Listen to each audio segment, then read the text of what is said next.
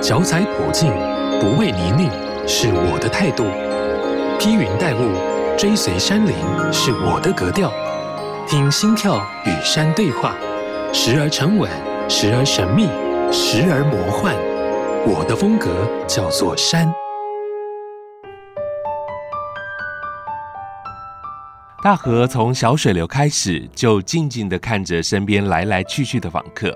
大河是包容的，无论是原住民、日本人或是汉人，它都提供丰沛的河水，孕育着曾经在此短暂停留的过客。流动的到底是那大河之水，还是连接过往跟未来的历史长河呢？花莲的利物溪可以说是最有故事的一条大河，它跟太鲁阁的古道是鲜明的舞台，一同向我们演出过去无数壮丽的诗篇。而这些故事都收录在金尚德老师的数本著作当中。今天就要请老师来和我们分享泰鲁格和利物西的故事。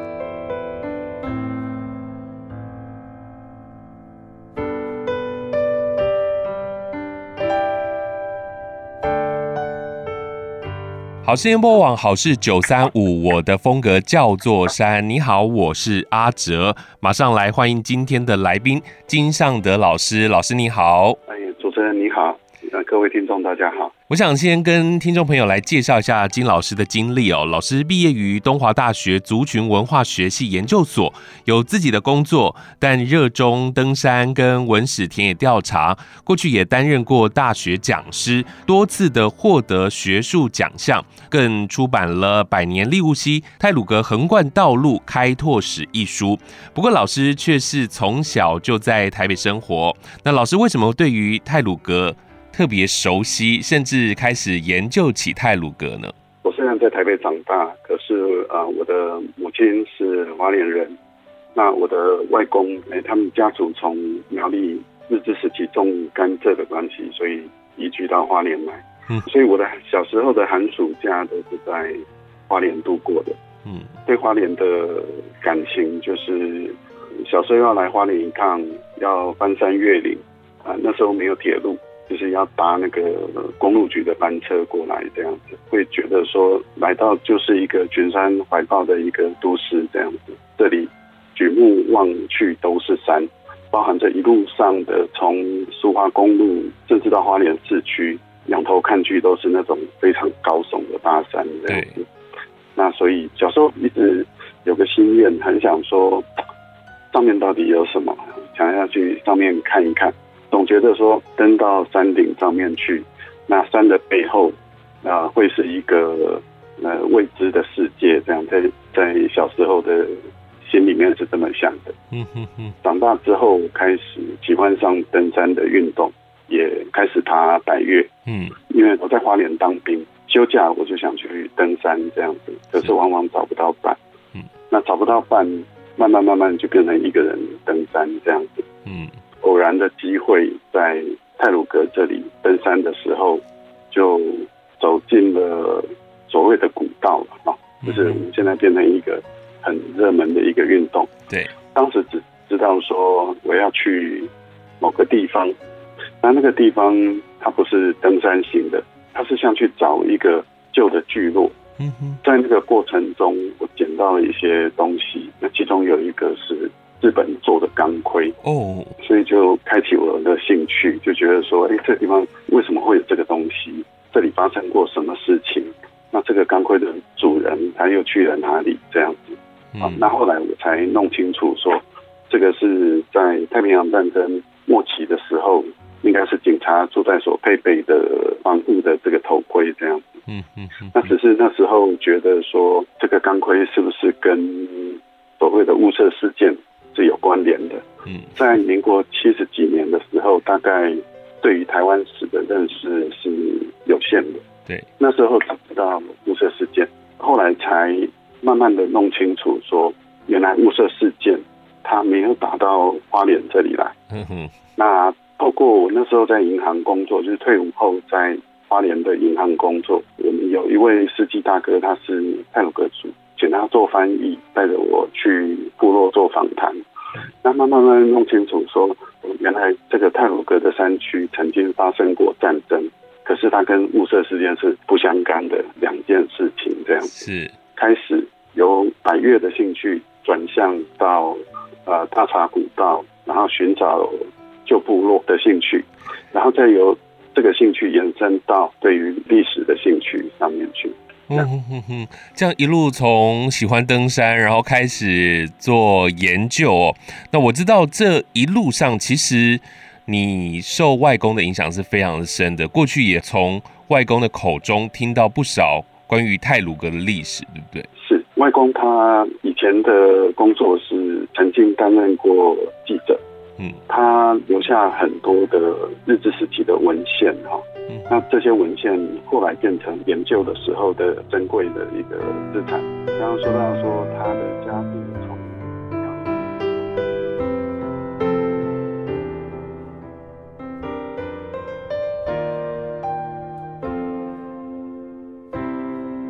到这一路上，其实你受外公的影响是非常的深的。过去也从外公的口中听到不少关于泰鲁阁的历史，对不对？是。外公他以前的工作是曾经担任过记者，嗯，他留下很多的日治时期的文献哈，嗯，那这些文献后来变成研究的时候的珍贵的一个资产。刚刚说到说他的家族从苗栗移民过来是种甘蔗，来花莲盐水港株式会社啊，呃，就是种甘蔗。嗯，小时候他就放牛，那放牛他有一天他就突然觉醒说。我不要，我不要这样过一辈子啊！那就发奋读书。那后来他去日本京都的同志社大学去留学，在一九二九年的时候回到台湾，那担任记者的工作。是外公他曾经在一九二九年回到台湾的时候去了一趟泰鲁阁。那去一趟泰鲁阁，呃，以现在来说，并不是一件什么不得了的事情。可是，在当时那个年代，他一九二九年是在雾社事件爆发的前一年，走的路当然不是现在的中横公路这么高的水准。那时候是人行山道，叫做内泰鲁阁警备道路。嗯那他走了三天，去到塔比斗，就是现在的天祥，然后在那里住，然后再回来再折返，并没有翻越中央山脉这样子哈。可是这一趟旅行对他的。影响，我觉得在那个时代，一九二九年的时代，是一个很震撼的一个旅行。当时在那样子的条件之下，能够到泰鲁阁去一趟，泰鲁阁在当时是颇负盛名的一个台湾八景的一个其中一景哈。是，那所以去的感觉像是一场的朝圣之旅这样子。嗯嗯嗯，外公他留下很多的。照片、文献啊等等这些东西，那我的小时候常常喜欢跑到外公的书房去，小朋友嘛都喜欢去寻宝这样子，然后看到很多的这种照片，那我想说我呃会对历史着迷的兴趣，应该是在那个时候种下的一个小小的一个种子这样子。嗯哼哼，我想外公当时所留下来的这些照片跟文字哦，可能。对他来说只是一个记录而已，就是他看到的景色。但对你来讲，有很深的这个历史的意涵在里头。那您研究这个泰鲁格的历史之后，你甚至飞到了日本去考察。刚刚讲到说，我的兴趣就是登山，然后从登山慢慢发现说，哎，原来泰鲁格这个地方有发生一些事件啊。对，所以后来百岳已经爬了 非常久了，后来我就放弃掉。就把自己聚焦在泰鲁格这一块领域上面。嗯，随着自己的兴趣不断的发掘，觉得说有一些珍贵的史料，其实，在民国七十几年的时候做这些研究不是太方便，是必须要跑到台北。台北的当时叫做中央图书馆台湾分馆。嗯哼，那它的前身是日治时期的总督府图书馆。哦，那在一个小小的一个房间里。堆了非常多的日治时期的史料，这样子。嗯，因为我母亲她在日商公司工作到退休，嗯，那所以也借这个机会，我去了日本好几趟。那在日本试着去找找看有没有一些属于台湾泰鲁阁的一些文献。那后来的确发现还蛮多的。啊，在在那个年代，日本它有一个神保町，它有一点像以前的台湾的牯岭街，在那里很多的旧书店，是，哎，在那里可以找到很多台湾的东西。哦哦哦，你是去一趟找了很多的东西，然后带着回来？不是，去了三趟，去了蛮多趟的这样子。所以除了去日本考察之外，为了您所写的《百年立雾溪》这一本书啊，您是不是也有经历一些很特别的事情呢？这本书的发想是当时的中横公路有一个周年庆上面哈，那时候在花莲这里已经开始在写专栏哦。那有一个东海岸评论杂志，他曾经得过金鼎奖这一个，不过现在已经停刊。那是在花莲一个非常优质的一个刊物这样子。那当时在上面开了一个专栏，专门写山的专栏。嗯，当时的要稿啊，就是希望说能够介绍这一条啊中横公路的前身，从前身介绍到中横公路本身这样子。嗯，呃，那时候就开始有一个想法，就开始萌芽，就是觉得说，至少在我的求学的过程跟成长的年代。我们对于中横公路的历史是非常耳熟能详的，那往往伴随着呃人定胜天啊，或者是这样子的一个想法哈，是。就是说呃中横公路的这个开凿的艰辛啊等等等等，可是，在中横公路之前的这一段的历史是完全看不见的，嗯嗯，在那个年代底下，其实这一段也不太被记录下来。对对，不太被有系统的记录下来这样子哈，呃，所以是从那个时候开始才觉得说，哎，这段历史是属于我母亲的故乡，也是我现在安身立命的这块土地上面发生的这些事情。那我想要把它很有系统的，我们不要选择性的记录某个部分，很有系统的把它的来龙去脉。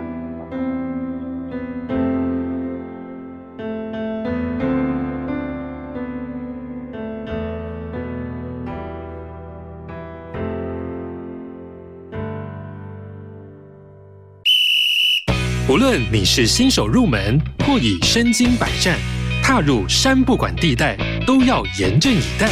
山只管它的自在，入山前的准备与装备得自己来担待。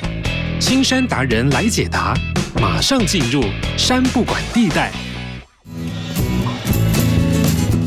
近几年来呢，有一个很夯的活动，跟山林有着密不可分的关系，那就是露营。不管是自己搭帐篷，还是去豪华帐篷露营，或是房车旅游，都各自有不同的乐趣。特别是正值夏秋两季，上山露营呢，不只可以消暑，还可以欣赏到当季最好的美景。但是大家知道露营这项活动的由来吗？露营这个词呢，在国语词典解释为一种在野外搭帐篷或是简便草屋为临时居所的露宿活动。最早呢，可以追溯到远古时代，人类没有固定的居所，游牧民族会到所到之地，用兽皮和树枝建成容易拆卸的帐篷。后来战争比较多的年代，军人要随着队伍迁徙，没有固定的落脚处，也是采用露营这个形式。在美国早期，西部的开发者用树枝建造简易的空间休息，或是直接住在马车上。后来这些居所空间覆盖了帆布，成为了绝佳的栖身之所。拓荒时代结束之后呢，后期的户外活动和旅游中，人们理所当然就会选择帐篷作为过夜的方式。后来露营所需的种种技能，由一些青年组织、童子军来保留传承。后来一直到二十世纪三零年代的大萧条时期，美国人发现露营既有趣又便宜，成为了最棒的度假方式。因为露营不单单只是享受露营的风情，还可以带来各种的好处。除了能够离开室内享受晒太阳、吸收大自然芬多精，更能够体验并发现大自然的奥妙。而且露营的过程当中，还可以培养亲子的情感、分工合作的默契，增进家庭和乐。在露营中呢，有许多工作需要互助合作，像是搭设营帐、野炊、烹饪。这些呢都能够借机教导孩子互助合作的精神来完成任务。回到家中之后呢，孩子便可以收拾好自己的物品，吃饱饭主动收拾碗盘等等，培养出孩子的责任感。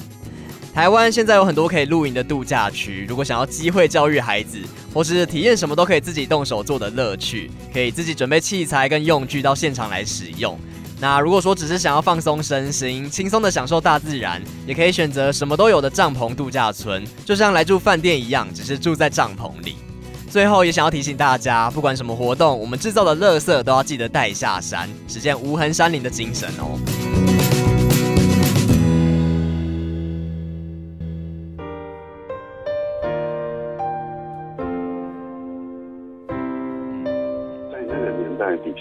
这一段也不太被记录下来。对对，不太被有系统的记录下来，这样子哈。呃，所以是从那个时候开始。才觉得说，哎，这段历史是属于我母亲的故乡，也是我现在安身立命的这块土地上面发生的这些事情。那我想要把它很有系统的，我们不要选择性的记录某个部分，很有系统的把它的来龙去脉把它记录清楚。是，可是这是一件非常大的工程。没错，这个工程当然在。中横公路的史料上面是毫无问题的。那往前推到合欢越岭古道这个时期，也是非常多的记录的，因为它在日治时期的时候是一个观光的一个圣地这样子。可是，在合欢越岭古道一九三四年之前的这段历史，完全是杂乱，没有系统。而且是连史料都不太好找的，是少之又少。那那后来呃，当然是经过很长的一段时间的努力啊，文献也读了非常非常多之后，是那才把它有系统的把它归纳出来。其实这个也是自己的一个心愿这样子。嗯、那我觉得说，日后的对于泰鲁格这里的研究等等也好，这样的一个呃有系统的把它整理出来，它会是一个基础。那会是一个开始，希望说将来在这一块领域上面，在这个基础，它可以有很好的一个发展，让这段的历史可以被大家所知道。嗯哼哼，而不是了解片面的东西而已，能够更深入的了解来龙的去脉。说到这本书啊，其实您特别有聊到就是利物西嘛，对于利物西的研究，我们先从它的名称来说起好了。老师是不是跟我们来说明一下关于利物西的名称，它是怎么来的呢？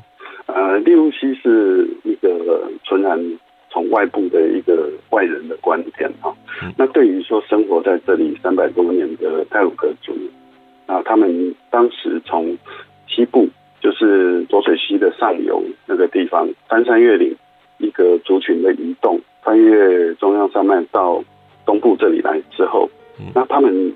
叫这一条河叫做雅雍巴路，那雅雍巴路的意思就是长河，或者我们说是大河，就是一条很长的河的意思。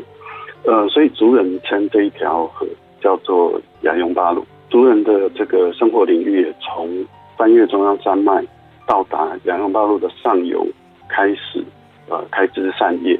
嗯，在立雾溪的周边的。河阶台地上面寻找建立起部落，为什么会到后来叫做立雾溪呢？啊，因为族人生活的领域是跟外界是完全隔绝的。当时到后来清朝开山抚番，开始接触到东部这里花莲港这里泰鲁阁的外缘地区，有一些冲突，在这个清兵的开山抚番的这个过程中，有一些的冲突，在当时从这个苏澳开到花莲港。花莲港是花莲的古名的这一条路，呃，就是所谓的清代的北路，嗯，那就是现在的苏花古道，是。上面就沿途有一些的地名就出现了，就是这些地名我们呃有的都还沿用至今啊，大清水、小清水啊，啊新城，然后等等这些地名，那其中在经过这一条大河的出海口的时候，清兵把这个地方。叫做什么？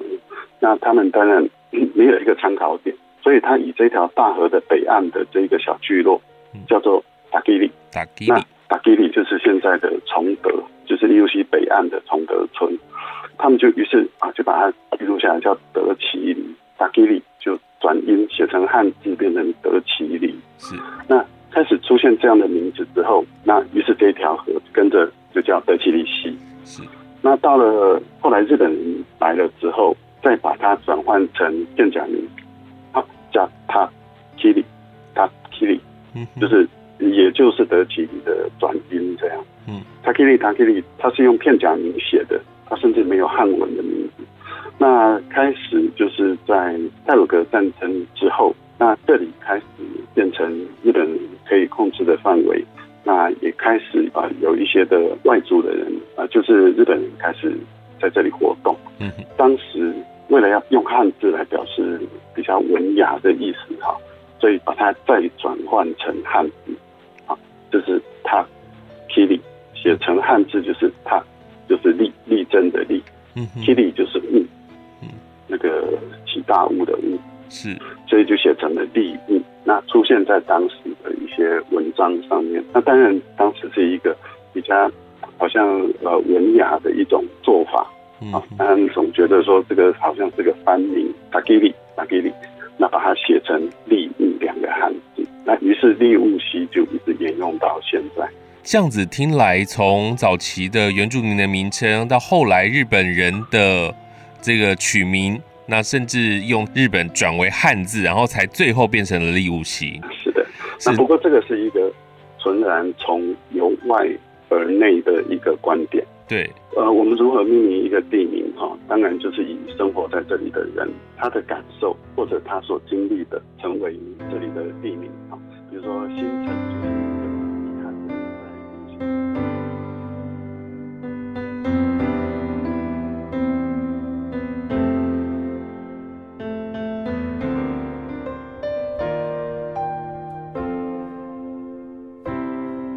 听来，从早期的原住民的名称，到后来日本人的这个取名，那甚至用日本转为汉字，然后才最后变成了利物西。是的，那不过这个是一个纯然从由外而内的一个观点。对，呃，我们如何命名一个地名？哈，当然就是以生活在这里的人他的感受或者他所经历的，成为这里的地名。哈，比如说新城就是一个。以汉人在利物溪口登陆形成的一个小聚落，所以叫新城。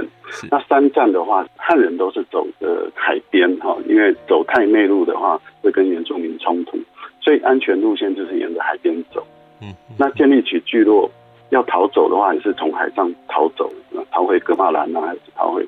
为什么叫三站？就是从三站西的出海口往中央山脉方向望去，哇，那个山一层一层一层的，所以叫三。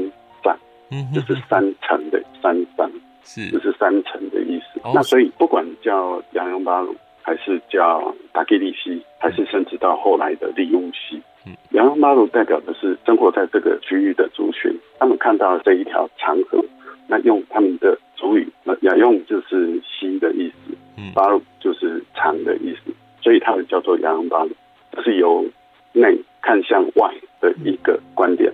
利物西或德奇里西，它只是溪口的一个小聚落，可是汉人用它来代表整个广大的溪的流域。那当然，这是因为汉人的生活经验跟他所能接触到的范围，这个是一个由外而内的一个观点。所以，这个从名字上面可以看得出，观看的角度不同，它也有不同的名称。在书中，老师有特别称利物西为利物思路，主要也是当地的这个经济的方式，是不是？呃，之所以会叫他用丝路来贬义它啊，是因为说，第一个就是说，在日治时期，就是太鲁格战争结束之后，族人被迫统治之后，随着日本总督府的一个授产的一个政策，那希望说原住民可以放下刀枪。啊，不要再狩猎啦，或者是呃这样子来生活。那还有就是要安定他们的生活，才不会因为生活或者是饥饿等等再起这种反抗日本的决心这样子哈。那所以透过受产的政策，希望把他们安置在山上，只是尽量集中。好，那我们知道说到了雾社事件之后，才是不管呢，全部强迫迁居下山，而且混居打散。混居在雾社事件爆发之前，是采取的一种三社并合的一种政策，所以这个授产它不在山下，而是在山上，让这些并合起来的部落，他们可以有一种收入或者是一种谋生的一种产业。嗯，那于是当时职商养蚕是其中的一项，那为什么呢？因为台湾的气温适合养蚕，跟中国的华南这一带一样，台湾的桑树野桑也是满山遍野都找得到。透过引进这个日本品种的蚕枝，在山上这里让部落可以养蚕哈，能得到的经济收益其实也是相当高的。是。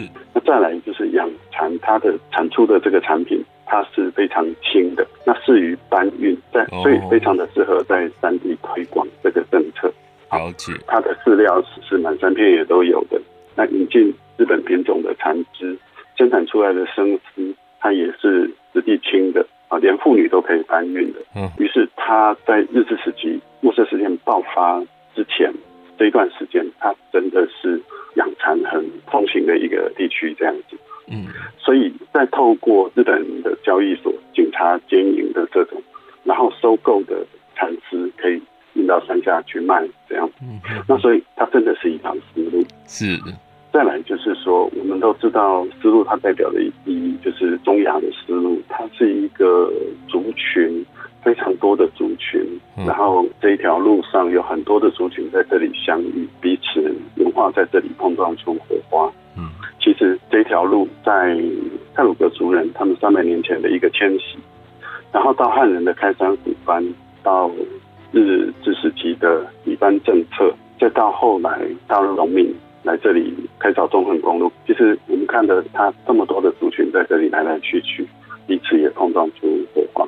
所以我觉得用丝路来形容这一条古道。真的是一条啊丝路，真的很贴切的一个形容哦，就是从它的经济发展，然后到它的这个族群的交流，都是很贴近的，所以叫做利物丝路。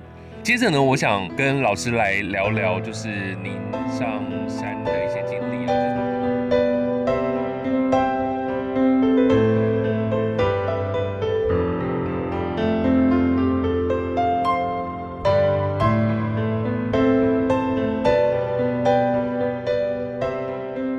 这集的节目将要在这里先收个尾。金尚德老师今天跟我们说了好多好多的故事，下一集还有更多的故事要告诉你，千万别错过了。这一场好是九三五，我的风格叫做山，我们下集再见，拜拜。好事九三五电台带你走入群山怀抱，拾起山的记忆。以上节目由文化部影视及流行音乐产业局补助直播。